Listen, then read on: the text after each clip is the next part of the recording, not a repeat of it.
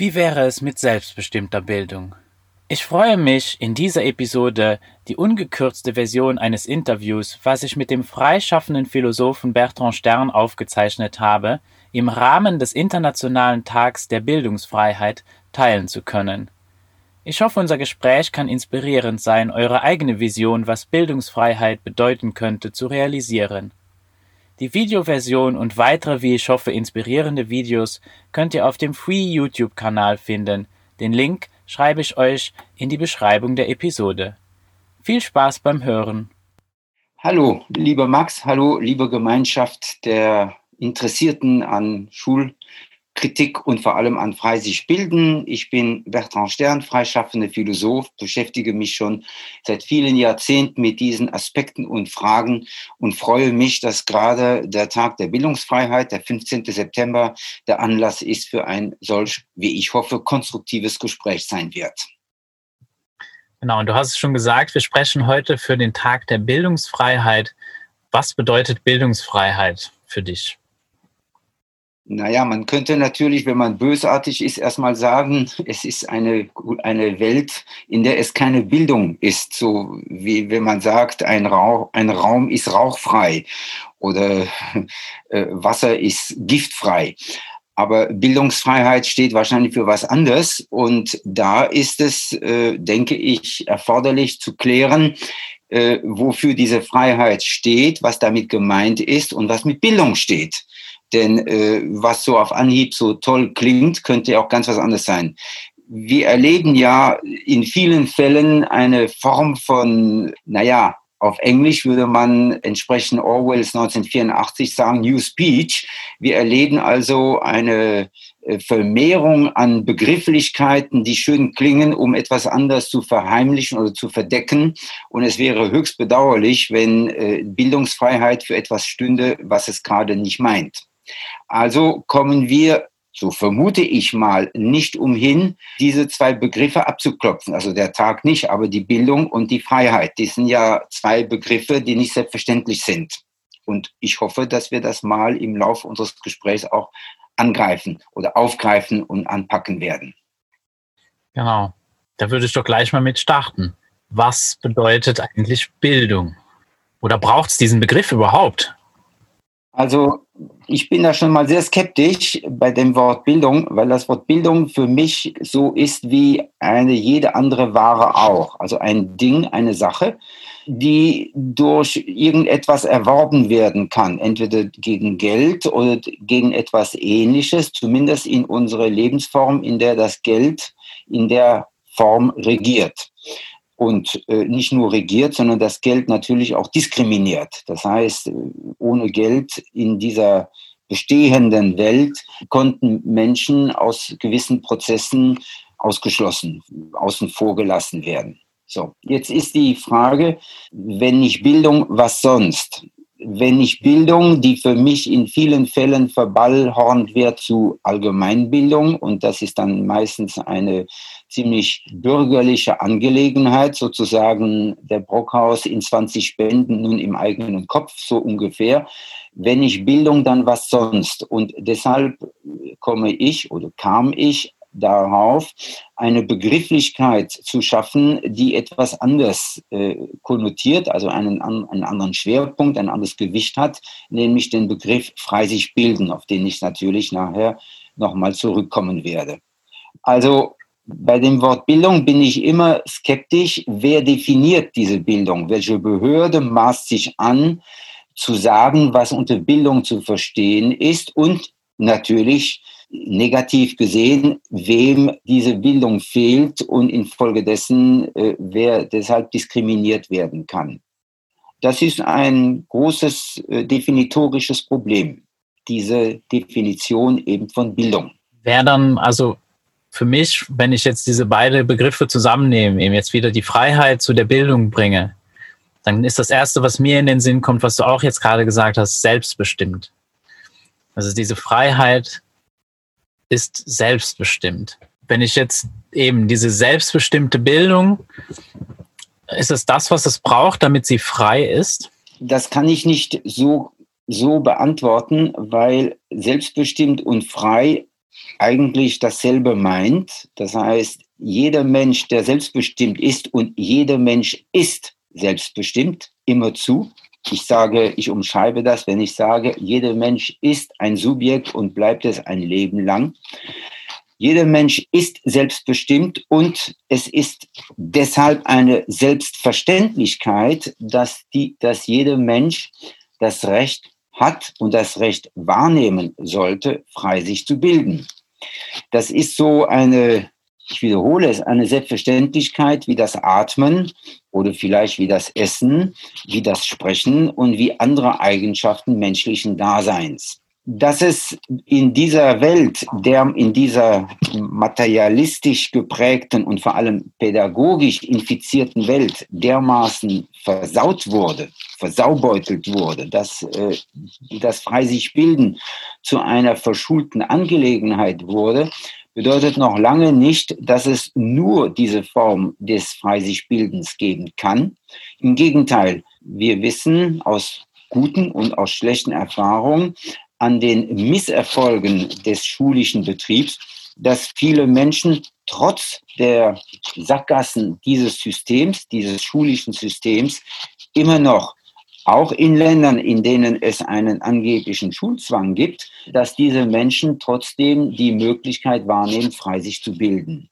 Also das ist, das ist eine, ein Bestandteil menschlichen Daseins und kann ihm gar nicht erst abgesprochen werden. Jetzt stellt sich aber eine andere Frage an dieser Stelle, so sehe ich das. Nämlich, an welche Bedingungen ist das frei sich bilden gebunden? Aber dafür müsste ich vielleicht erst einmal erläutern, was ich mit dieser Vokabel meine, damit ich dann über die Bedingungen sprechen kann. Also ich darf erstmal erläutern, warum ich auf diese Begrifflichkeit des Freisichbildens gekommen bin. Ich habe vorhin gesagt, Bildung ist eine, eine Sache, eine Ware, ein Ding. Also etwas, was vermehrbar ist und entsprechend auch vorenthalten werden kann. Bilden ist hingegen ein Prozess. Also dieses Bilden ist nicht etwas, was zu einer Ware gemacht werden kann. Nun, dieses Bilden erfolgt allerdings nach meiner Auffassung, da bin ich nicht ganz alleine, erfolgt nicht, indem jemand da ist, der mich bildet, oder den ich bilde, sondern indem der Mensch zunächst einmal sich selbst bildet. Also dieses rückbezügliche sich bilden. Bitte nicht, zu, nicht missverstehen, dieses sich bilden ist nicht egozentrisch gemeint. Es geht natürlich nicht darum, den Menschen in seinem kleinen narzisstischen Ego zu stärken gegen ein Umfeld. Das wäre genauso blödsinnig wie zu sagen, der Mensch atmet immer nur seine eigene Luft. Das wäre ja tödlich. Das heißt, wir sind in einem ständigen Austausch mit unserem Umfeld, vor allem mit unserem kulturellen Umfeld, wozu beispielsweise auch das Sprechen gehört. Und infolgedessen ist es evident, dass das sich bilden in der Rückbezüglichkeit, aber auch in der Selbstbestimmtheit, die damit impliziert ist, dass dieses immerzu eingebettet ist in ein Umfeld, in ein ökologisches, in ein kulturelles Umfeld, in das der Mensch, in, in das der Mensch hineinwächst. So, und die Qualität dieses Sich-Bildens ist eben das vorangesetzte Wort frei. Frei sich bilden als Kennzeichnen des Prozesses. Also nicht ein fremdbestimmtes sich bilden, nicht ein oktroyiertes sich bilden, sondern das, was tatsächlich frei ist. Nun ist es aber auf der anderen Seite so, wie ich vorhin gesagt habe, dass das Atmen selbstverständlich an eine Luft gebunden ist, die vorhanden sein muss, ist es natürlich auch so, dass diese Freiheit nicht verstanden werden soll als eine irgendwie geartete Beliebigkeit oder ein Freibrief ich weiß nicht was, sondern selbstverständlich ist dieses frei eingebettet in einen Kontext. Das ist ja gerade ein Merkmal des Menschen, dass diese Freiheit eben nicht herrschaftlich vereinnahmt werden kann. Soweit also zum frei sich bilden. Jetzt war natürlich vorhin die Frage, entschuldige, ich darf nochmal auf die ursprüngliche Überlegung zurückkommen, die Frage, an welche Bedingungen dieses Freisichbilden gebunden ist. Und wie ich vorhin erwähnte, gibt es also einen Kontext, ein Umfeld, in den oder in das der Mensch eingebettet ist, aber es gibt auch wie ich das gerne sage, um den Begriff Staat außen vor zu lassen, der belastet ist, es gibt auch ein Gemeinwesen, eine öffentliche Hand. Und dieses Gemeinwesen, diese öffentliche Hand hat die Aufgabe, den Menschen darin zu unterstützen, seine Fähigkeit, frei sich zu bilden, tatsächlich in Erfüllung zu bringen und da, wo jemand daran gehindert oder behindert wäre, dafür zu sorgen, dass diese Behinderung aufgelöst wird. Das ist, wenn ich so pathetisch sagen darf, die heilige Aufgabe der öffentlichen Hand, dieses zu gewährleisten. Und das wäre in, auf Deutschland bezogen die Umwandlung des Grundgesetzes Artikel 7 in ein Recht des Menschen, frei sich zu bilden. Das ist etwas ganz Grundlegendes.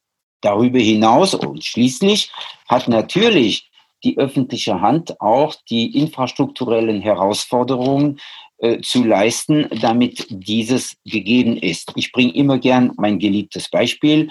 Es ist ja klar, wenn wir von Medien, von Büchern ausgehen, dass es da Orte geben kann, an denen diese Bücher öffentlich zugänglich sind. Diese Orte nennen wir Büchereien oder Bibliotheken.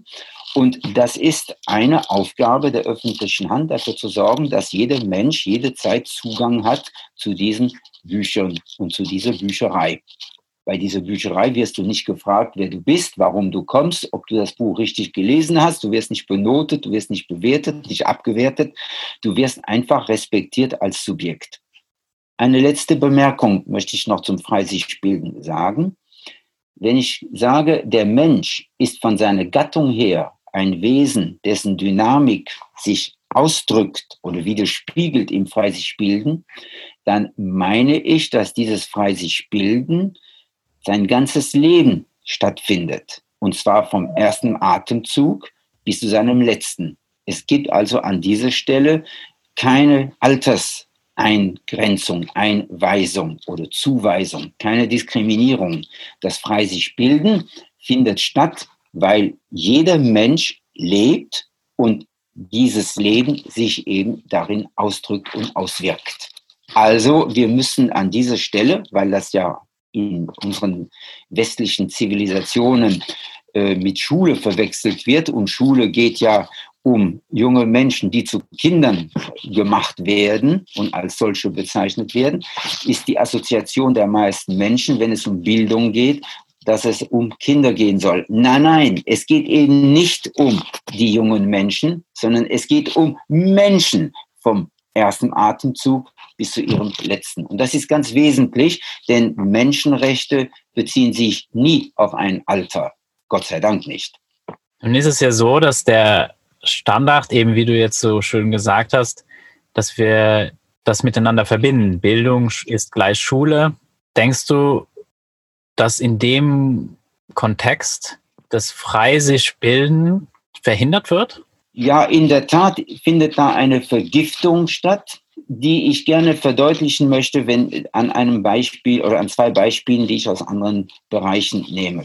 So wie die Gesundheit vergiftet wird, wenn die medizinische Ideologie auch einschreitet oder eingreift, und so wie äh, die Mobilität des Menschen behindert wird, wenn die Ideologie des Verkehrs, und zwar des technisierten Verkehrs eingreift, so wird auch die Fähigkeit des Menschen, das Bedürfnis des Menschen, frei sich zu bilden, vergiftet, unterwandert, unterspült, wenn schulische Ideologien, wenn schulische Maßstäbe, schulische Ziele schulische Einflüsse oder gesagt Manipulationen auftreten.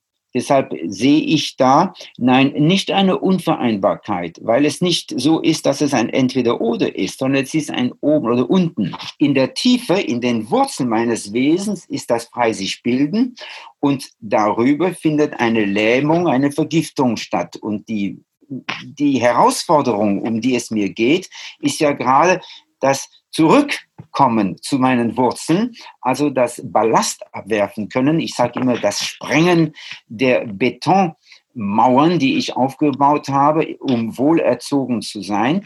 Das Sprengen dieser Betonmauern bedingt und bedeutet dadurch ein Fließen der Lebendigkeit, die ich ja bin.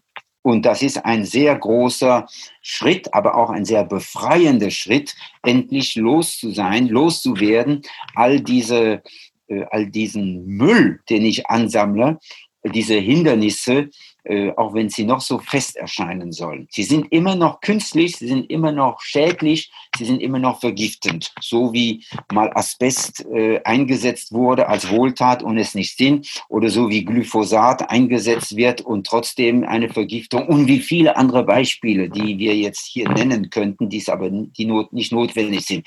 Es geht also bei unserer Thematik so sehe ich das, wirklich um eine Rückführung auf die eigentlichen Fähigkeiten und Kompetenzen des Menschen und zuvörderst eine Rückbesinnung auf die Würde des Menschen. Das Thema Würde ist hier von zentraler Bedeutung. Mit Schule im hiesigen, im, im hiesigen Gebrauch und Selbstverständnis ist die Würde des Menschen unvereinbar. Wie könnte eine Welt aussehen, indem wir das vereinen, eben dieses frei sich bilden, wieder zurück zu den Wurzeln kommen, den Ballast abgeworfen haben. Wie könnte, wie könnte, könnte man sich das vorstellen? Eine Vision. Ja, das Wort Vision ist da sehr treffend und da würde ich erstmal dazu nur kurz eine kleine Anmerkung machen. Äh, ich danke, dass du den Begriff Vision und nicht Utopie gebracht hast, denn eine Utopie ist ja nicht machbar. Das Wesensmerkmal der Utopie, des Nichtortes, ist ja, dass es ja eben nicht realisierbar ist. Die Vision ist was anderes. Die Vision, die kommt ja aus mir heraus, aus meiner Seele, aus meinem Herzen, aus meinem Bauch, wie auch immer. Und die Vision ist ein, ein Urbedürfnis. Das heißt, die Vision ist die Fähigkeit, äh, unbotmäßig zu sein, das heißt die Wohlerzogenheit ad acta zu legen und tatsächlich sich zu bekennen zu der Lebendigkeit, zu den Impulsen meines Wesens, äh, was also in mir ist. Und diese Vision ist ein ungemein potentes Vermögen. Wenn wir uns zu dieser Vision bekennen wollten und könnten, wäre das System schon längst ad acta gelegt. So, das, das vorab. Jetzt, wenn wir erkennen, zweierlei. Erstens, dass das System der Beschulung äh, sozusagen eine, ein historischer Irrtum war, dessen Sackgasse wir in vielerlei Hinsicht, aber auch gerade in Sachen Schulen immer wieder feststellen können. Peter Gray würde hier von einem preußischen Experiment des 19. Jahrhunderts sprechen, von dem wir wissen, dass es gescheitert ist dann sollten wir, glaube ich, erkennen, dass es keinen Sinn hat, etwas, was gescheitert ist, fortzuführen. Und, und so zu tun, als könnten wir es reformieren, als könnten wir dafür etwas Besseres finden. Nein, jede Form von Beschulung, zumindest so wie der Begriff Schule gebraucht wird, wie er auch vom Staat verwendet wird, ist eine Verfremdung. Und das, worum es geht, ist also, aus dieser Verfremdung auszubrechen, hinsichtlich der Möglichkeit der Selbstentfaltung. Was es letztlich bedeutet, da werde ich mich nicht lange dazu äußern wollen, weil ich der Meinung bin, dass ich nicht sagen kann, äh, wie es für jeden Menschen ist. Und die Gefahr ist natürlich groß, wenn ich mich dazu äußere, dass dann dieses, was ich sage, zum Dogma erhoben würde, äh, als wäre ich ein Guru und könnte sagen, wo es lang geht. Nein, nein, das kann ich nicht. Ich kann sagen, wo es rausgeht.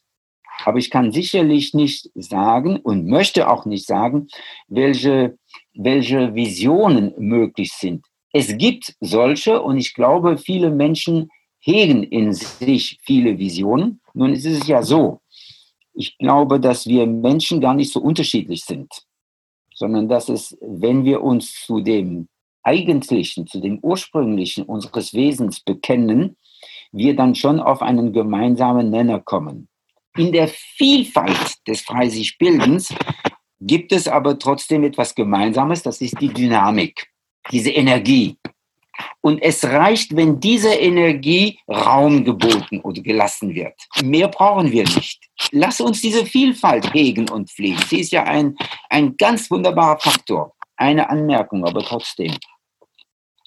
Die Vielfalt bedeutet beispielsweise, dass jeder Mensch seine Art und Weise hat zu fühlen, zu denken, sich mitzuteilen, zu sprechen. Aber wenn ich jetzt beim Sprechen bin, wenn jeder Mensch seine eigene Art hätte zu sprechen, gäbe es keinen, keine Kommunikation, keinen Dialog mehr.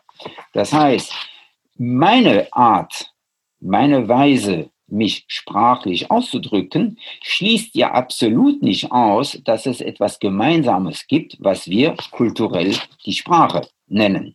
Und diese Sprache ist ein Schatz und ich habe überhaupt keinen Anlass, diese Sprache abzulehnen, mich ihr zu verweigern. Warum sollte ich auch?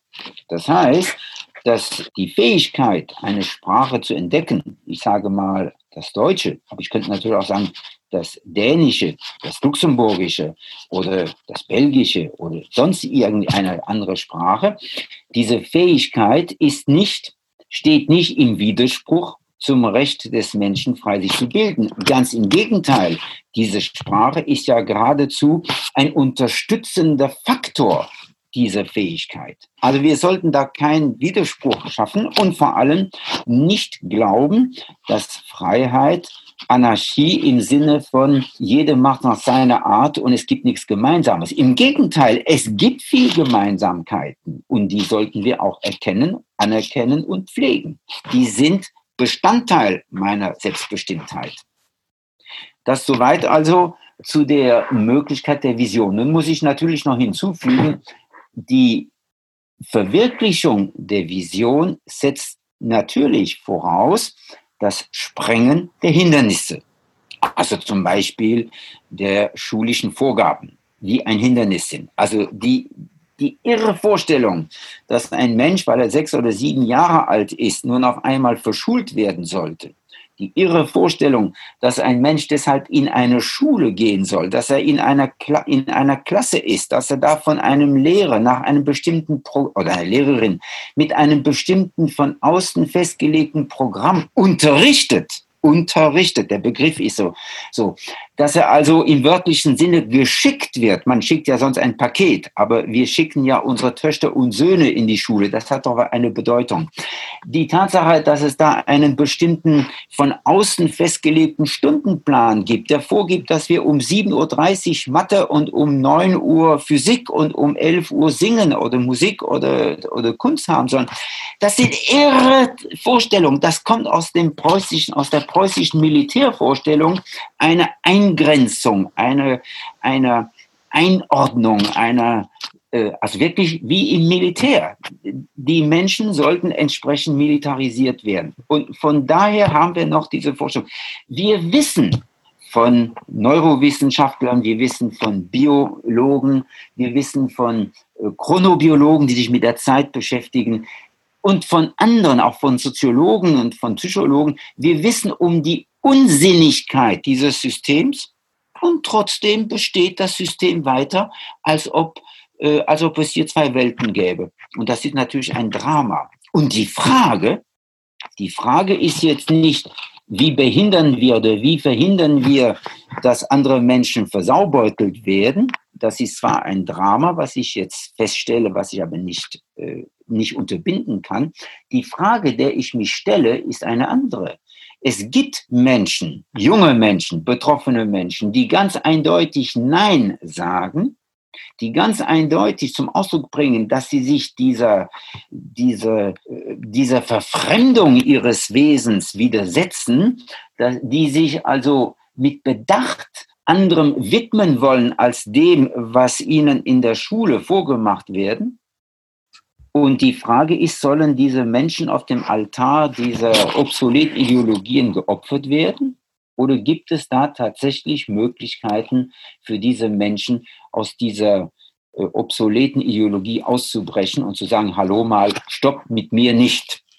Und wenn mehr solcher Menschen, besonders solch junger Menschen, Nein sagen und konkret etwas anders erfahren, desto größer wird die Chance sein, dass wir da mit einer schlechten Tradition, mit einer Sackgasse brechen und endlich in etwas Positiveres geraten. Viele Menschen leben ja auch schon diese Vision eben von dem frei sich bilden.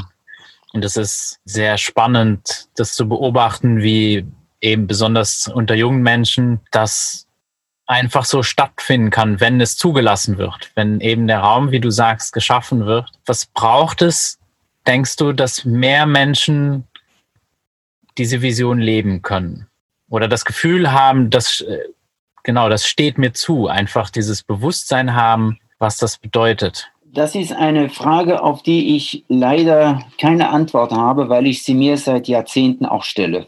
Ich weiß nicht, was es braucht. Es braucht eine Portion Widerstandsgeist, es braucht eine Portion Ungehörigkeit, äh, ein Erkennen der äh, Sackgasse der Wohlerzogenheit.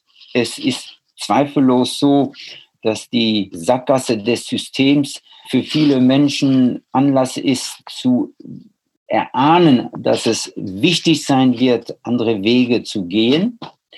Und, und es braucht auch äh, oder es bedarf auch der, der Menschen, die etwas anderes mitteilen als die übliche Botschaft. Und zu diesen Menschen gehöre ich beispielsweise und ich habe in letzter Zeit in verschiedenen, bei verschiedenen Formaten mitgewirkt, eben um, in, um zu hoffen, dass es dann ähm, möglich ist, äh, da und dort einzelne Menschen, ich sage einfach mal, zu erreichen, zu sensibilisieren für diese Fragestellung. Und die Reaktion, die ich geerntet habe, waren sehr positiv dahingehend, dass, dass viele Menschen mir signalisiert haben, interessiert zu sein oder neugierig zu sein. Das ist schon mal besser als das, was vor Jahren war, als solche Menschen wie ich einfach zu Spinnern äh, gemacht wurden.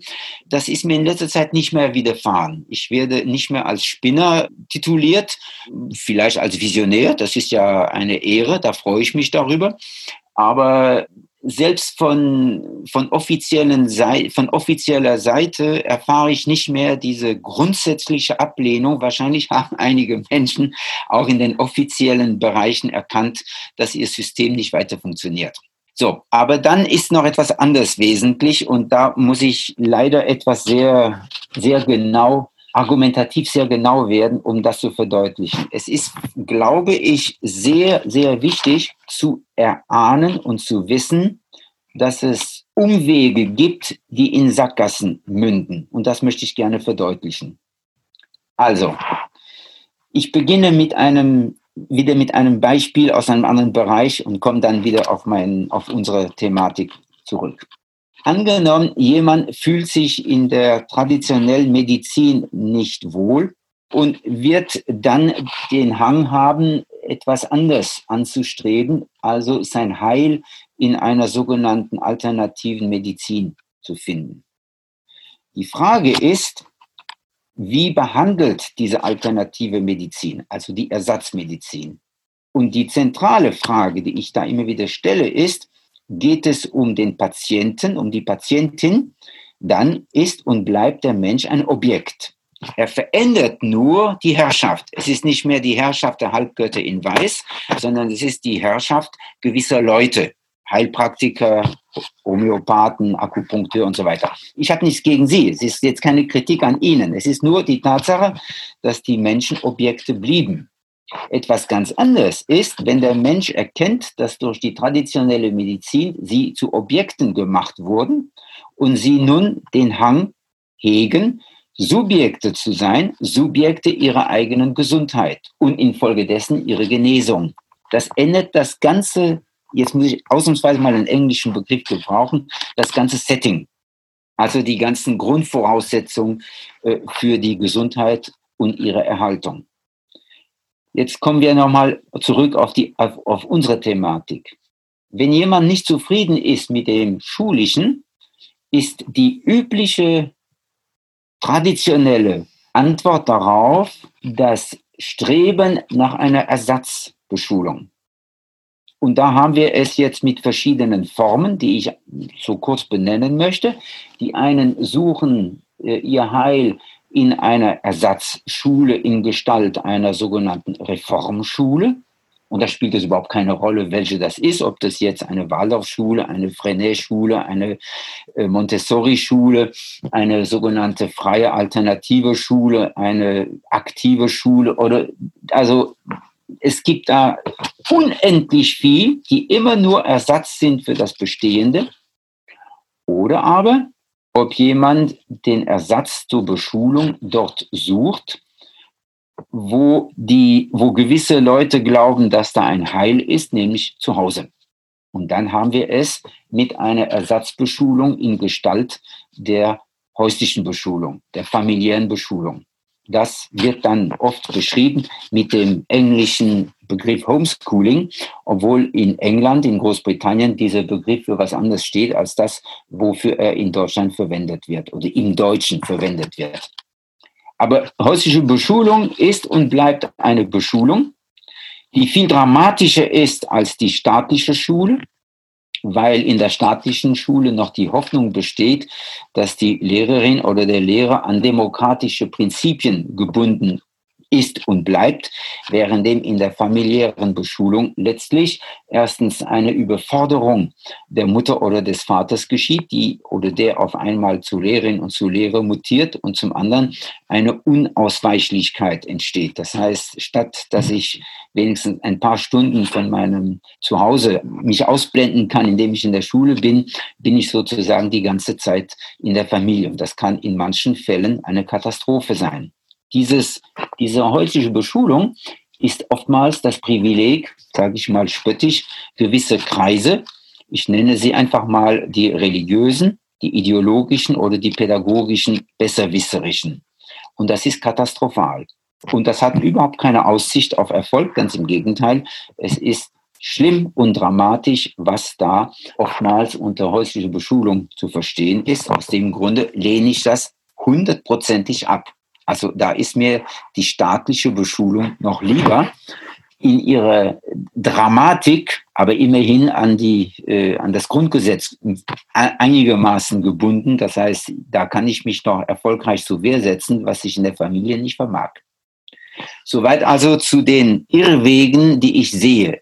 Das heißt also, wenn wir tatsächlich aus der erkannten und anerkanntermaßen obsoleten Schultradition ausbrechen wollen, kann es nicht darum gehen, dieses Schul, diese Schulideologie zu reformieren, einen Ersatz für sie zu schaffen und zu erschaffen. In keiner Weise, also absolut nicht, das ist ausgeschlossen. Der einzige Weg des Ausbruchs aus dem System der Entfremdung ist die Rückbesinnung auf das Subjekthafte des Menschen. Und das ist das, was ausgedrückt wird im Freisich bilden.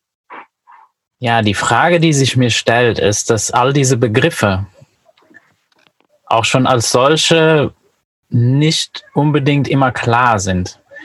Also in meiner Erfahrung, wenn ich mit Menschen rede, meint jeder so ein bisschen was anderes. Wenn er von alternativen Schulen redet oder eben auch von Homeschooling, besonders dass der Begriff ist gar nicht klar definiert. Im Englischsprachigen wird er einfach für alle möglichen Formen benutzt, sogar wenn irgendwie das Schooling komplett wegfällt. Wenn man dann eben so äh, seltsame Begriffe wie eben das Unschooling, was dann eigentlich nur noch deklariert, dass eben dieses Schooling halt jetzt nicht mehr da ist. Aber immer noch dieses, diesen Begriff braucht. Dieses Unschooling ist genauso blöd wie der Begriff Nichtraucher, weil äh, wir uns nicht positiv definieren können über ein Nein.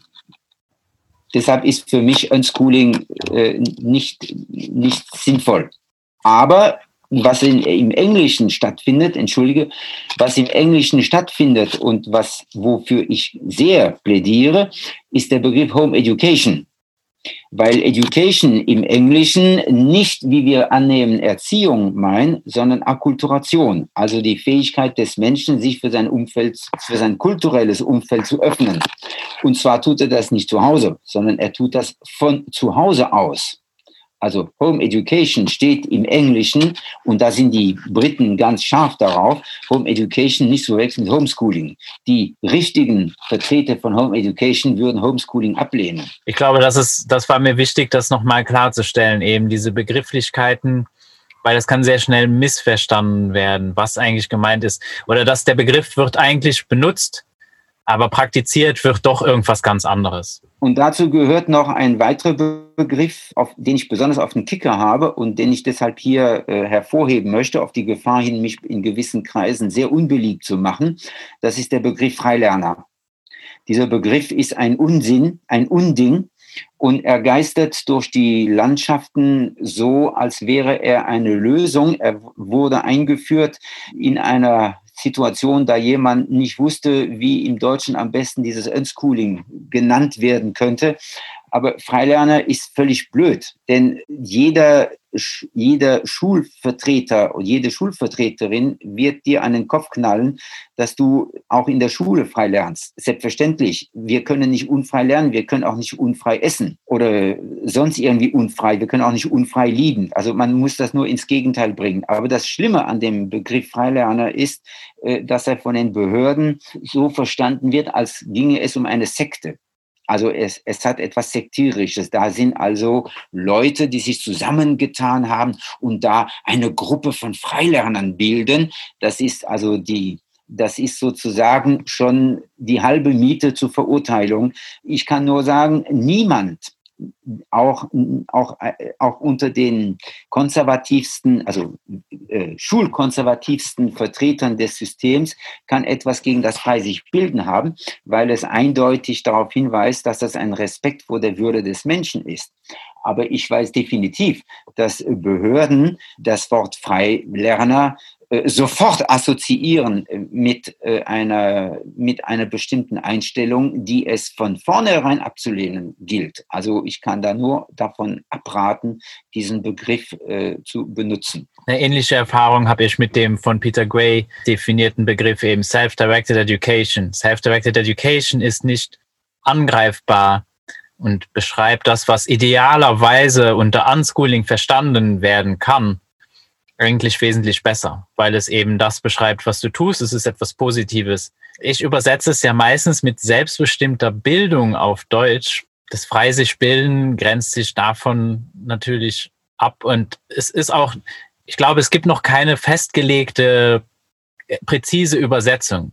Manchmal kann, es wird auch teilweise übersetzt mit selbstgesteuerter Bildung. Ja. Und das, es ist sehr interessant, wie eben diese Begrifflichkeiten dann doch nochmal in den Kontext gebracht werden müssen, was es praktisch auch bedeutet oder, oder mindestens mal klar definiert werden müssen, dass wir auch dasselbe darunter verstehen. Ja.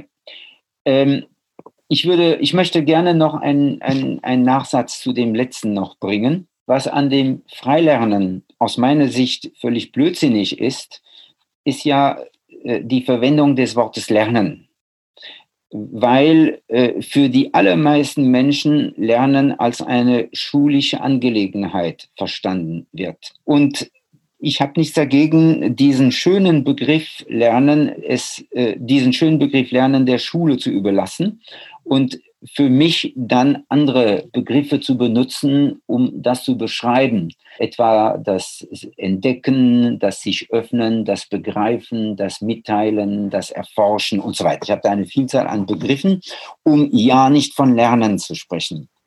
Denn dieses Lernen ist nun mal an eine schulische Erinnerung gebunden und diese schulische Erinnerung bedingt und bewirkt eine Verkettung die ich gerne immer wieder darstelle.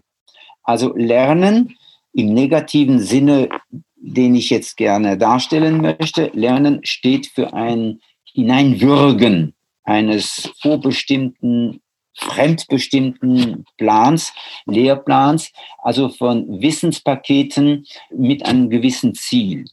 Und dieses Lernen, das ja in den allermeisten Fällen nicht dem entspringt, und auch nicht dem entspricht, was der Mensch in der, in der jeweiligen, in der gerade jeweiligen Situation möchte. Dieses Lernen stößt auf Widerstand, auf Widerwillen. Und dieses Lernen muss dann in einem zweiten Schritt unterstützt werden. Und diese Unterstützung des Lernens umschreibe ich mit dem Wort üben. Und ich sage, dieses Üben ist auch nicht natürlich. Das, was wir im Leben entdeckt haben, beispielsweise den aufrechten Gang oder oder die Sprache, die haben wir nicht geübt. Wir haben sie praktiziert, wir sind hundertmal gefallen, wir haben tausendmal Dinge gesagt, die nicht klar waren und trotzdem haben wir dann an den anderen Menschen erkannt, äh, dass es anders heißt oder dass wir das anders handhaben müssen. Das heißt, üben wäre sozusagen die Bestätigung des Reinwürgens. Und wofür tun wir das? Wir tun das, weil wir dann hinterher eine Prüfung unterzogen werden. Eine Prüfung, bei der es nicht darum geht, den Nachweis zu erbringen, was ich kann, sondern wo mir attestiert wird, was ich nicht kann. Und äh, diese Prüfung äh, wird dann ausgedrückt in eine Note, die angeblich objektiv ist. Wir wissen aber beispielsweise in den Schriften von Sabine Czerny, dass die Noten sehr variabel sind. Sie hat also das Experiment zitiert, dass eine selbe Prüfungsaufgabe verschiedenen Lektoren zu lesen und zu prüfen und zu benoten gegeben wurden und die Noten variierten von 1 bis 6. Dieselbe Aufgabe, wohlgemerkt. Also kann man nicht behaupten, dass die Ergebnisse, also die Noten objektiv seien. Das sind sie nicht. So, aufgrund der Note ergibt sich dann eine Rangordnung und diese Rangordnung ist typisch für das Ausleseprinzip der Schule. Es wird da, ich rede da schon oft von einem Begriff, der jetzt zu Corona-Zeiten wieder aufgekommen ist, nämlich Triage, also das Aussortieren.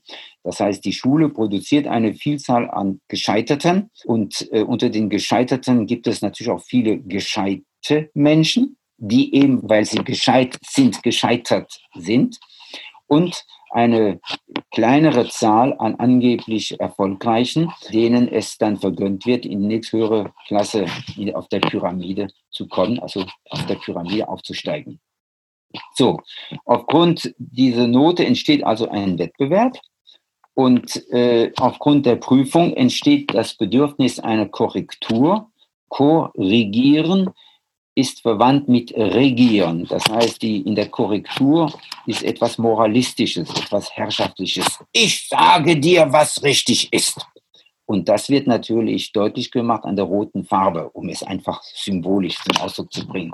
Die rote Farbe desjenigen Menschen, der dem anderen sagt, da hast du einen Fehler gemacht fehle, steht für etwas, was fehlt. Im Unterschied, den ich gerne mache, sprachlich, weil für mich Begrifflichkeiten sehr wichtig sind, im Unterschied zum sich irren. Sich irren ist die Voraussetzung für den Wandel. Der Fehler ist nur moralistisch. So, und dann kommt der letzte Schritt in dieser Verkettung. Und wofür ist das Ganze? Damit, dass das Ganze alsbald rausgekotzt wird, rausgewirkt wird. Und das ist die Selbstreinigung des Organismus, das Vergessen. Und dieses Vergessen ist sozusagen das Endergebnis eines zwanghaften Lernens. Und dieses Vergessen findet relativ bald statt. Ich könnte jetzt Beispiele bringen, das spielt jetzt keine Rolle, aber es ist, es ist furchtbar äh, zu sehen, dass Menschen gequält werden, Dinge zu lernen, um es ohnehin wieder zu vergessen. Aber, aber, und jetzt kommt das große Aber, währenddem du etwas noch nicht weißt, aber wenigstens unvoreingenommen daran gehst, werden diese Menschen, die an dieser Schule, an der Schule gewesen sind und da gescheitert sind, nicht unvoreingenommen sein. Das heißt, beide Menschen, die ich jetzt vor, mein, in mein, vor meinem inneren Auge habe, wissen etwas nicht. Der eine unvoreingenommen wird sich öffnen, wird Interesse zeigen, wird begeistert sein für, für dieses Thema der andere Mensch, der in der Schule war und da an der Schule gescheitert ist, der wird blockiert sein. Der wird durch all dieses, dieses Verfahren des Lernens, des Übens, des Prüfens, des Korrigierens, äh, des schlechten Gewissens, wird dieser Mensch also den, den Eindruck haben, ich bin gescheitert, ich bin eine Niete, ich bin eine Null, ich habe und so weiter und wird sich nie wieder dem öffnen wollen, was eigentlich wesentlich ist. Und dann haben wir einen Zustand von Menschen, die ohnehin nicht in der Lage sind, das zu wissen, wovon wir angenommen hatten, es wäre notwendig, die aber so vorbelastet, negativ vorbelastet sind, dass sie sich dem auch nicht öffnen wollen. Und dafür bringe ich nur ein statistisches Beispiel, was ja, glaube ich, für sich selbst spricht.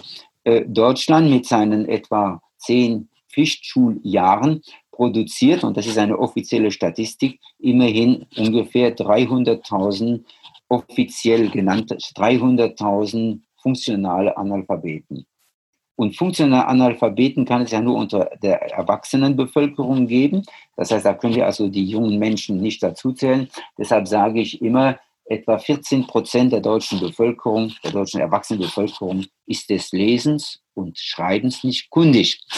Das heißt nicht, dass Sie nicht einen Text, dass Sie nicht Buchstaben entdecken können. Sie werden ein A und ein B schon noch finden, aber Sie wissen nicht, wofür das steht und was es bedeutet. Sie können keinen Text lesen, geschweige denn etwas schreiben.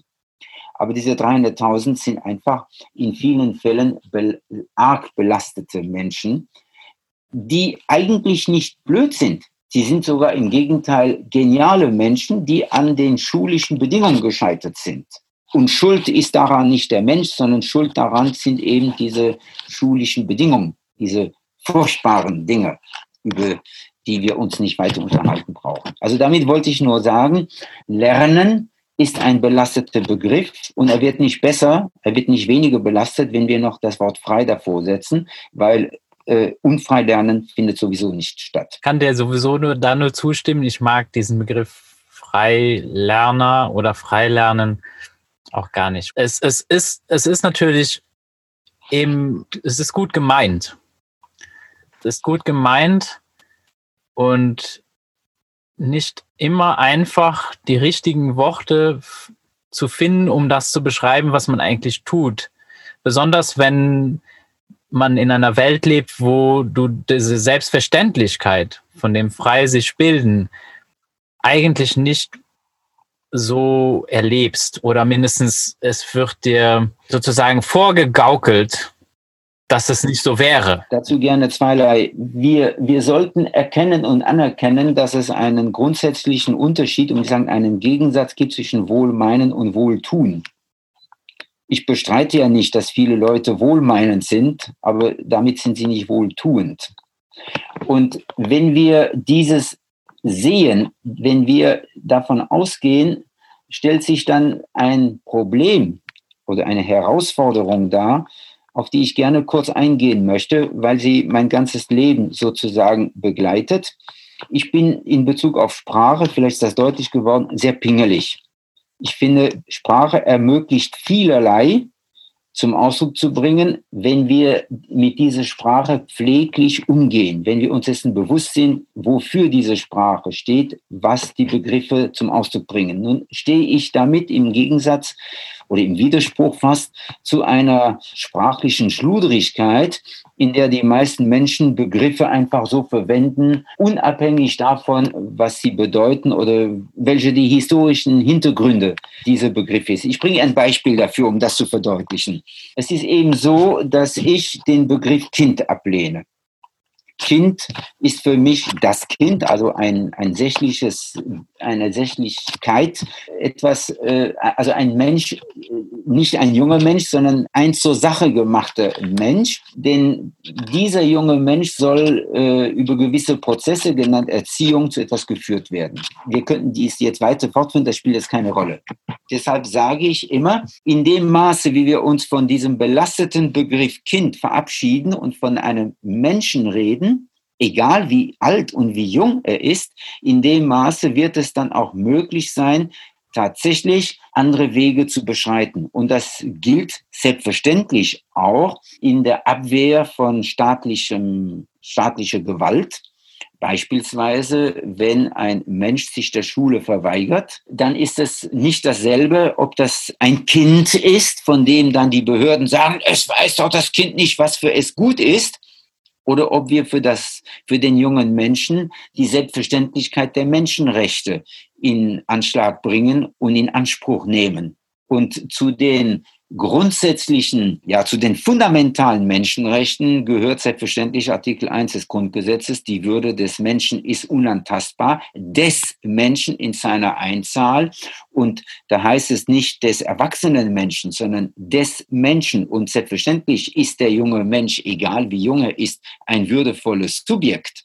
Das heißt, es verändert das ganze Spiel. Ich muss nochmals den psychologischen englischen Begriff Setting gebrauchen. Es verändert das ganze Setting der Auseinandersetzung, wenn wir uns von diesem, ich muss mal bösartig sagen, diesem verfluchten Begriff Kind verabschieden, wenn wir da ausbrechen so. Und diese Genauigkeit, die macht mich natürlich nicht beliebt in den Kreisen, bei denen es immer wohlmeinend ist, aber unpräzise. Und diese un, dieses Nicht-Präzisieren kommt leider dem System zu, zu Pass. Deshalb mein, mein dringendes Anliegen und Ansinnen, da sehr, sehr genau darüber nachzudenken, welche Begrifflichkeiten gebraucht werden. Es müssen ja nicht meine sein, aber es muss präzise sein und es muss vor allem unmissverständlich sein unzweideutig. Es ist sehr hilfreich, wenn es klar definierte Begriffe gibt, die man verwenden kann in einem Gespräch, weil es es einfach weniger angreifbar macht.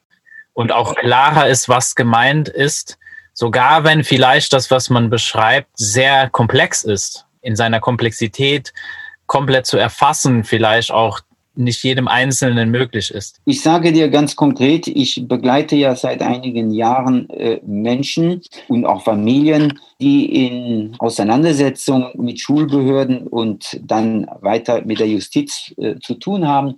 Die Voraussetzung für mein Engagement diesen Familien gegenüber ist immer das Einverständnis auf diese begriffliche Klarheit.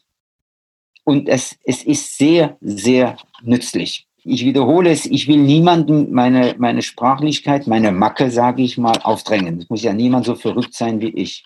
Ich habe also die konkrete Erfahrung gemacht bei Auseinandersetzungen, auch mit Schulbehörden, aber auch in der Justiz, dass es von sehr großer Bedeutung ist, klare Begrifflichkeiten zu verwenden und dass dann den Behörden die Möglichkeit genommen wird, dem zu widersprechen. Aber das ist nicht, das ist nicht beliebig, ja. Also dafür, ich komme nochmals auf meinen Begriff Kind. Ich, natürlich, äh, selbstverständlich spreche ich von meiner Tochter und meinem Sohn. Das ist ja zweifelsohne eine Definition, ein Begriff, den ich nicht ablehnen will. Aber wenn ich dann vom jungen Menschen rede, dem ich ja die Menschenrechte äh, zuerkenne, dann hat das eine andere Bedeutung. Und so gibt es verschiedene Begriffe, die ich als verpönt betrachte und die ich unschwer so stehen lassen möchte. Ich teile diese Erfahrung. Also besonders der Begriff junger Mensch. Ich benutze den ja auch schon seit längerem. Habe ich mir den mal von dir ausgeborgt und benutze den sehr gerne. Es ist sehr interessant, auch wenn es eben Menschen auffällt. Also es kommt immer wieder vor, dass es Menschen auffällt und irgendwann mal mich drauf ansprechen du, Moment mal, ich, mir ist, du benutzt immer den Begriff junger Mensch, ist mir auch schon vorgekommen, dass jemand sich darüber lustig macht. Dann so, ah, ich bin ja auch ein junger Mensch oder so weiter. Was aber auch wieder nur ein, eben ein Zeugnis für mich ist, ah, du hast es gehört. Es ist dir aufgefallen. Ja. Und äh, das ist sehr, sehr spannend, eben die Reaktionen darauf zu beobachten und auch wie es verändert, wie man selber da eigentlich drüber nachdenkt, wenn man eben von jungen Menschen spricht und nicht mehr von Kindern. Diese, diese Abgrenzung hört irgendwie auf. Dann, wir reden immer von Menschen. Und ja, wir machen jetzt noch eine Unterscheidung vom Alter der Menschen. Was ich auch gar nicht so ablehnen möchte und ich finde das auch nicht diskriminierend oder so, weil ich auch, also ich persönlich der Meinung bin, ein junger Mensch bedarf auch des Schutzes und da gibt es eine Verantwortung trotzdem von den älteren Menschen gegenüber von den jüngeren Menschen. Nicht, dass dieser Schutz übergriffig sein muss, sondern einfach nur im Sinne von, der braucht mich noch. Ja, beim Wort Schutz wäre ich etwas vorsichtig, aber eher beim Wort, da würde ich eher von Begleitung sprechen, von einer sinnvollen Begleitung, die ja im Prinzip jeden Menschen trifft und betrifft. Es gibt Menschen, die mehr oder weniger äh, der Begleitung bedürfen, Aber grundsätzlich äh, ist das Begleiten eine, ein Ausdruck der sozialen Kompetenz, die für den Menschen typisch ist. Hätten wir diese soziale diese soziale Komponente nicht, wären wir als Menschheit gar nicht mehr da. Das heißt, sie gehört, diese, Sozial diese Sozialität, zu den Grundeigenschaften menschlichen Daseins. Es gibt natürlich andere äh, soziale Eigenschaften, die man auch bei anderen äh, Gattungen findet. Selbstverständlich sind auch Affen soziale Wesen mit ihren Horden und von mir aus auch Kühe und ich weiß nicht was. Aber in der Form, in der ausgeprägten Form, wie der Mensch dieses erlebt, ist es zweifelsohne eine, eine Besonderheit. Diese Besonderheit hat vielleicht auch ihren Ursprung darin, dass, wie einige Biologen sagen, der Mensch eine, eine biologische Frühgeburt ist. Wenn der Mensch geboren werden müsste in einem ähnlichen Zustand wie etwa ein Pferd oder ein Hund oder eine Kuh oder ein Affe, müsste die Schwangerschaft noch weitere zwölf Monate bis 21 Monate dauern, was ja gar nicht denkbar und möglich und möglich ist. Das heißt, mit neun Monaten ist, kommt der Mensch auf die Welt und ist eben nicht selbstständig. Das heißt, er ist schon Subjekt, aber er ist nicht selbstständig. Er ist tatsächlich darauf angewiesen, dass es ein liebendes Umfeld gibt, das für diesen Menschen sorgt. Dieses Umsorgen, man kann es von mir aus auch als, äh, als Schutz bezeichnen, aber dieses Umsorgen ist aber zugleich auch eine Befriedigung für die anderen Menschen. Es hat mal äh, ein Sozialpsychologe die Frage gestellt, von wem der Impuls äh, des Stillens ausgeht, ob von der Mutter oder vom Säugling. Und die Antwort ist, es geht vom Säugling aus. Der Säugling ist derjenige, äh, der seiner Mutter signalisiert, dass es jetzt gestillt werden möchte. Das Wort stillen ist ein bisschen blöd, gebe ich ja zu, aber dass es jetzt genährt werden möchte. Das heißt, so, so passiv, so nichts ist der, das Baby nicht, sondern ein junger Mensch drückt sich schon sehr deutlich aus, wenn auch mit seiner, mit einer anderen Kommunikation als mit der uns bekannten Kommunikation. Aber eine Kommunikation findet statt, und zwar von Anfang an. Und das ist ganz wesentlich. Also deshalb leugne ich nicht, dass es äh, da äh, Unterscheidungen gibt zwischen Menschen. Aber wenn wir so weit gehen, dann müssten wir auch feststellen, dass unsere Seniorinnen und Senioren ebenfalls einer pflegenden, betreuenden Begleitung bedürfen. Es gibt Menschen, die ab einem gewissen Alter, das wir nicht definieren können, so selbstständig nicht mehr sein und leben oder überleben können wie bisher. Und die werden auch begleitet. Da würden wir auch nicht jetzt diese Senioren diskriminieren mit einem sächlichen Begriff, den, der mir gerade nicht einfällt, dass wir also mit einem das versehen würden, sondern wir reden dann einfach von unseren Großmüttern und von unseren Großvätern oder von älteren Menschen. Aber das ist noch lange nicht diskriminierend.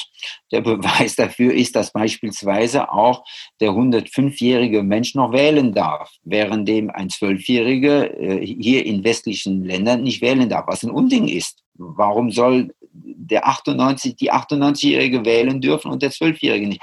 Wobei ich sowieso nicht an Wahlen glaube. Also das ist ja mal davon abgesehen. Aber nur als Beispiel für, für eine subtile Diskriminierung. Also es ist viel einfacher, den Status des Subjekts von vornherein anzuerkennen und zu sagen, ja, der Mensch ist Mensch von Anfang an und er darf auch sich als Mensch entfalten sein Leben lang. Ich finde, das ist ein, eigentlich ein schöner Abschlusssatz. Ja, ich hätte noch zwei Wünsche, die du vorher noch einflechten kannst. Also die zwei Punkte, die ich noch bringen möchte, sind die folgenden. Der erste, es kam vorhin die Frage der Vision auf. Und in Bezug auf die Vision möchte ich gerne auf zwei sehr unterschiedliche Punkte hinweisen, die mir wesentlich erscheinen.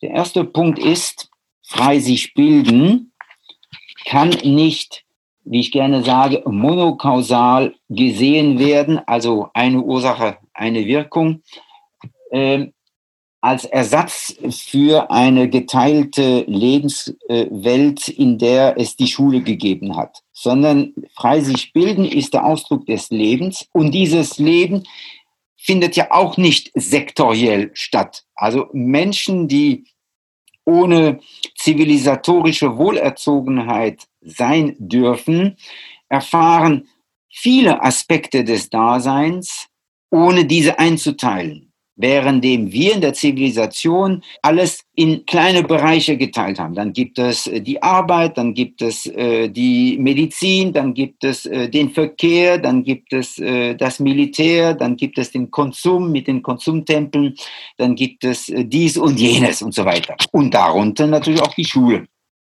Wenn wir uns von diesem von dieser zivilisatorischen Ideologie oder zivilisatorischen Manipulation verabschieden wollen, wenn wir daraus ausbrechen wollen, müssen wir diese Einteilung, diese künstliche Einteilung aufbrechen.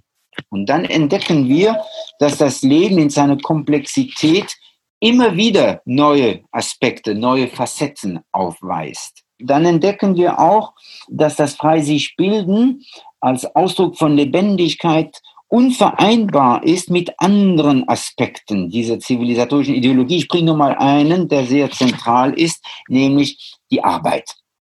Für uns ist die Arbeit seit etwa fünf Jahrhunderten eine heilige Kuh, eine zentrale Kategorie der zivilisatorischen Ideologie. Und an Arbeit gebunden ist das Geld und an das Geld den, der Konsum und an den Konsum der Erfolg und das Prestige. Und das Ganze landet natürlich in den Abfall als Zeichen der Abfälligkeit, der erlittenen Abfälligkeit. So, wenn wir jetzt aus dem zivilisatorischen Kontext ausbrechen, müssten wir selbstverständlich auch einige dieser Aspekte in Frage stellen, die nicht in Bezug auf Schule sind, zum Beispiel eben die Arbeit, zum Beispiel den Verkehr, zum Beispiel die Medizin. Das heißt, hier findet eine viel größere eine viel größere Infragestellung statt als das, was wir normalerweise sehen. Also raus aus dieser, aus dieser Einteilung, aus dieser künstlichen Einteilung. Und wenn wir dieses tun, und jetzt komme ich nochmal auf das frei sich bilden, äh, zurück, wenn wir dieses tun, dann entdecken wir, dass eine aus meiner Sicht fundamentale Eigenschaft des Menschen äh, worin er sich auch von anderen Gattungen unterscheidet, die Muße ist. Nicht der Müßiggang, die Muße. Die Muße ist dieses, dieses Potenzial des Nichtstuns, des Seinlassen, des Wu-Wei, das Tun im Nicht-Tun. Also der Fähigkeit, tatsächlich im Nichts die Quelle von etwas zu finden, die Quelle des Lebendigen, des Kreativen. Das Kreative wurzelt geradezu in dem Nichts der Muße. Nun könnten wir ja noch lange über diese Muße reden, das ist nicht notwendig, aber ich wollte nur sagen, das Infragestellen ich wiederhole es nur, das Infragestellen der traditionellen schulischen Ideologien hört nicht bei dem Ersatz auf, sondern schließt eine Vielzahl an anderen Aspekten, wie, ich wiederhole es, die Arbeit, das Geld, aber auch die Ehe oder die Familie oder andere Aspekte, die künstlich äh, entstanden sind aufgrund der zivilisatorischen Ideologien. Das war der eine Punkt in Bezug auf die Vision, um das, was wir hier ange, angesagt haben, einzubetten in einen größeren Kontext. Nur in der Vorstellung, um zu wissen, dass es nicht nur um das eine geht, sondern dass es tatsächlich dann von einer größeren Dimension ist. Das Zweite, was ich sagen wollte, ist ein kleines Detail, das mir aber sehr zu Herzen liegt in Bezug auf die Vision. Ich habe jahrelang, jahrzehntelang äh, publiziert, geschrieben. Also ich habe Vorträge gehalten, Seminare begleitet und so weiter und so fort.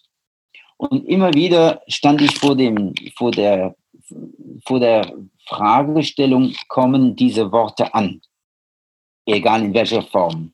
Ja, sie kommen an. Aber es gibt einige Menschen, die auf andere Medien reagieren und die sich dann dadurch animiert fühlen, sag mal, mehr vom Bauch als vom Kopf her, sich motiviert zu sehen. Und das war dann der Anlass für mich, einen Film zu initiieren, einen Spielfilm, der die Vision eines Lebens jenseits der Schule, eines Lebens von frei sich bildenden Menschen darstellen soll. Das Wort darstellen ist vielleicht etwas zu viel, sondern vorstellen soll. Also eine Vision. Und dieser Film der eine fünfjährige Vorbereitungszeit äh, benötigt hat, kam dann letztes Jahr heraus unter dem Titel Karaba Leben ohne Schule. Und es ist sozusagen der erste Spielfilm, der ein Leben ohne Schule darstellen oder vorstellen möchte, als Anregung zum Dialog, als Anregung zur emotionalen Bewegtheit. Das ist zwar doppelt gemoppelt, weil emotional ist ja schon bewegt, aber ich sage es trotzdem, zur emotionalen Bewegtheit um daraus einen Prozess zu initiieren. Zumindest habe ich das immer wieder so erfahren in den, äh, den Aufführungen folgenden Dialogen, da wo ich dabei war, dass Menschen also sich veranlasst sahen, tatsächlich es wirken zu lassen auf sich, welche Gestaltung möchten wir unsere Lebendigkeit geben.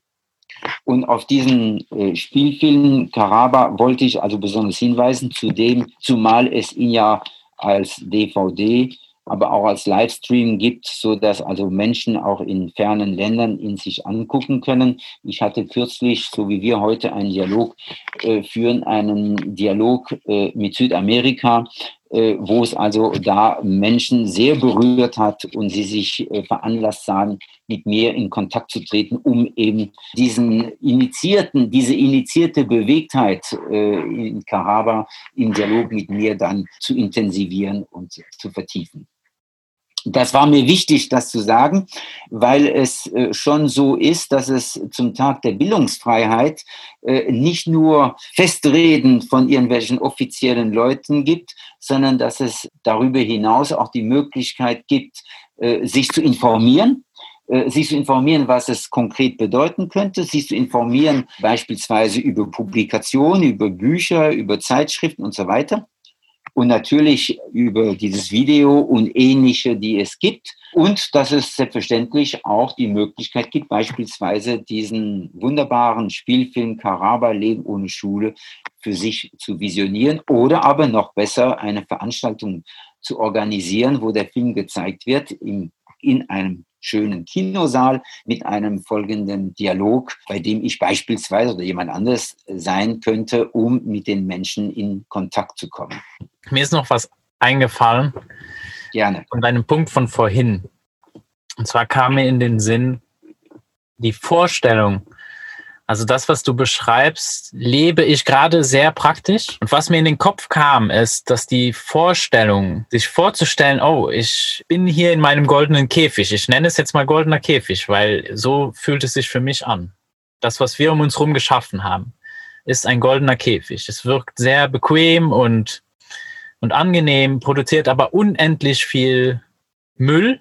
Du hast es vorher auch so schön gesagt, eben viel Abfall, was sehr viel Konsequenzen hat. Ja. Bis hin zu, dass wir wirklich unsere, unsere weitere Existenz auf diesem Planeten gefährden, um diesen goldenen Käfig stehen zu lassen. Einfach die, dass ich das Gefühl habe, dass das viele Menschen ängstigt. Diese Vorstellung. Die Vorstellung, dass man, indem ich jetzt diese Schule in Frage stelle, eigentlich alles in Frage stelle, was wir so als Zivilisation bezeichnen. Wo dann auch ganz oft vielleicht bei vielen äh, so in den Kopf kommt, weil einfach dann niemand weiß, was kommt. Was absurd ist, weil auch jetzt wissen wir nicht, was kommt. Manche Dinge wissen wir. Und äh, wir wissen, dass wir eigentlich Dinge verändern sollten, aber es uns scheut es, Dinge in Frage zu stellen und ja, eben diese Angst. Ähm, aber vielleicht hast du es auch schon geantwortet. Ist sowas wie Karaba eben ein Weg, solch, so eine Angst vielleicht ein bisschen zu mindern, weil man etwas zeigt, du guck, das ist gar nicht so schlimm. Ja, was einfach, wie, wie, wie kann man diese Angst nehmen? Wahrscheinlich hast du da auch keine Antwort, aber das kam mir einfach in den Kopf. Ich wollte das einfach nur ansprechen. Selbstverständlich habe ich keine Antwort auf die, auf die, äh, auf die Herausforderung, dass Menschen ängstlich sind. Nun, das Wort Angst ist ja verwandt mit dem Wort Enge. Das heißt, Angst ist ein Ausdruck von Verengung. Und das kann sowohl eine physische Verengung sein, also dass ich mich so eng fühle, das kann aber auch eine Verengung in meinem Geiste sein, in meinem, in meinem Kopf, also rational, eine rationale Verengung. Es ist aber so, die Chance des frei sich Bildens ist ja gerade, dass sie nicht unmittelbar sofort sich auf solche Aspekte bezieht, die bei uns besonders tabuiert sind, wie zum Beispiel die Arbeit oder den Verkehr oder die Medizin.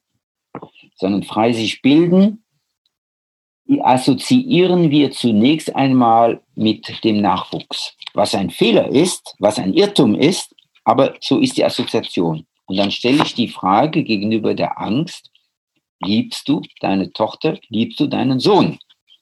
Oder liebst du nur das Kind, ich sage es mit Bedacht, das Kind, das mal morgen, übermorgen, wie auch immer, in welcher, in welcher Welt auch immer, so oder so sein sollte. Diese entscheidende Frage, liebst du deine Tochter, liebst du deinen Sohn oder liebst du nur das Ding, genannt Kind, ist von so zentraler Bedeutung, dass wer auf diese Frage des Liebens eine positive Antwort zu geben vermag, diese Ängste überwindet. Und das ist die aus meiner Sicht wichtige Botschaft. Wir müssen nicht in diesen Ängsten verharren. Wir könnten ja unserem Nachwuchs dankbar sein, dass es mit dieser Dynamik auf uns zukommt und uns den Weg weist. Und das, worum es da geht, was ich impliziert habe, ist schlicht und einfach die Frage von Gewalt oder Gewaltlosigkeit. Wenn ich einen Menschen zu etwas zwinge, was er nicht haben will, ist das ein Zeichen von Gewalt. Möchte ich gewaltsam, gewaltig sein, gewaltsam vorgehen? Oder bekenne ich mich zur Gewaltlosigkeit, aus welchen Gründen auch immer, aus ethischen, aus ethischen Gründen, aus Erkenntnissen, wie auch immer, wenn ich aber für Gewaltlosigkeit eintrete, dann kann ich diesen Menschen nicht zwingen, noch nicht einmal zu seinem Glücke. Und dann stellt sich mir ein, ein, äh, eine zentrale Frage, ob die Ängste stärker sind als die Liebe. Und da sage ich nein. Die Liebe, das Lieben, diese Dynamik, das impliziert das Respektieren der Wesens, der Wesenheit meines Mitmenschen, wie jung oder wie wenige jung auch immer. Und daraus resultiert der Respekt vor seiner Subjekthaftigkeit, folglich auch der Respekt vor seinem Recht, frei sich zu bilden. Und dann gibt es keine Möglichkeit mehr der Angst. Die Angst verfliegt dann auf einmal. Ich mag es ja noch haben in Bezug auf andere Aspekte. Also ob ich ohne Versicherung, ohne, äh, ob, ich, ob ich ohne Verkehrsmittel, ohne Steuern, wie auch immer lebe, das ist, das ist ein anderes Thema. Aber beim frei sich bilden sehe ich tolle Chancen. Und noch etwas. Und diese Chance, die mir meine Tochter oder mein Sohn geschenkt hat, die darf ich jetzt auch für mich in Anspruch nehmen. Und plötzlich sehe auch ich mich als ein atmender Organismus, der selbstverständlich auch frei sich bilden will. Das heißt, auch ich löse mich allmählich von diesen Komplexen, befreie mich von diesen wahnhaften Vorstellungen, die auf mich projiziert wurden. Ich soll bitte ein braver Schüler, eine brave Schülerin sein. Und das ist natürlich die Chance des Freisichtbildens. Es gibt nichts, was es behindern kann. Noch nur ein Bild, um nochmal zu verdeutlichen, was gemeint ist. Die Beschulungsideologie ist eine Art Damm. Da wird ein See gebaut, weil ein Fluss, nämlich der Fluss des Lebens oder der lebendige Fluss, aufgehalten wird. Aber irgendwann mal wird der See voll und dann ist die Frage, wird das Wasser jetzt über den Damm kommen oder muss jetzt der Damm wieder erhöht werden, weil ja immer mehr Wasser da ist? Was für ein idiotisches, eine idiotische Vorstellung, das Wasser aufhalten zu können. Lass doch den Damm sprengen und dafür sorgen, dass der Fluss wieder fließt. Dafür ist es ja ein Fluss. Und Fluss also Wasser ist ja das Zeichen des lebendigen Lebens, möchte ich sagen, des gedeihlichen Lebens. Also wir müssen diese Dämme, diese verdammten Dämme, wie ich sage, die müssen wir einfach sprengen. Und das ist in der Tat einfacher, wenn wir getragen sind oder uns getragen fühlen von der Liebe, die wir unseren Mitmenschen spenden und die uns von unseren Mitmenschen geschenkt wird. So einfach. Ja, es ist auch so, wie du es ausdrückst, würde ich jetzt mal einfach behaupten, das ist exakt oder sehr nah an genau der Erfahrung, die ich, wo ich das Glück habe, sie machen zu dürfen, dank dem jungen Menschen, der in meinem Leben ist, was ich beobachte bei anderen Menschen, die sich darauf einlassen, die sich darauf einlassen, auch eben den jungen Menschen diese, äh, diese Freiheit zu schenken und im Gegenzug eben genau dieses Geschenk bekommen, was du gerade beschrieben hast. Und dass sich alle Dinge ergeben, ganz von selber. Das ist das Schöne dran. Vielen, vielen Dank für dieses Gespräch.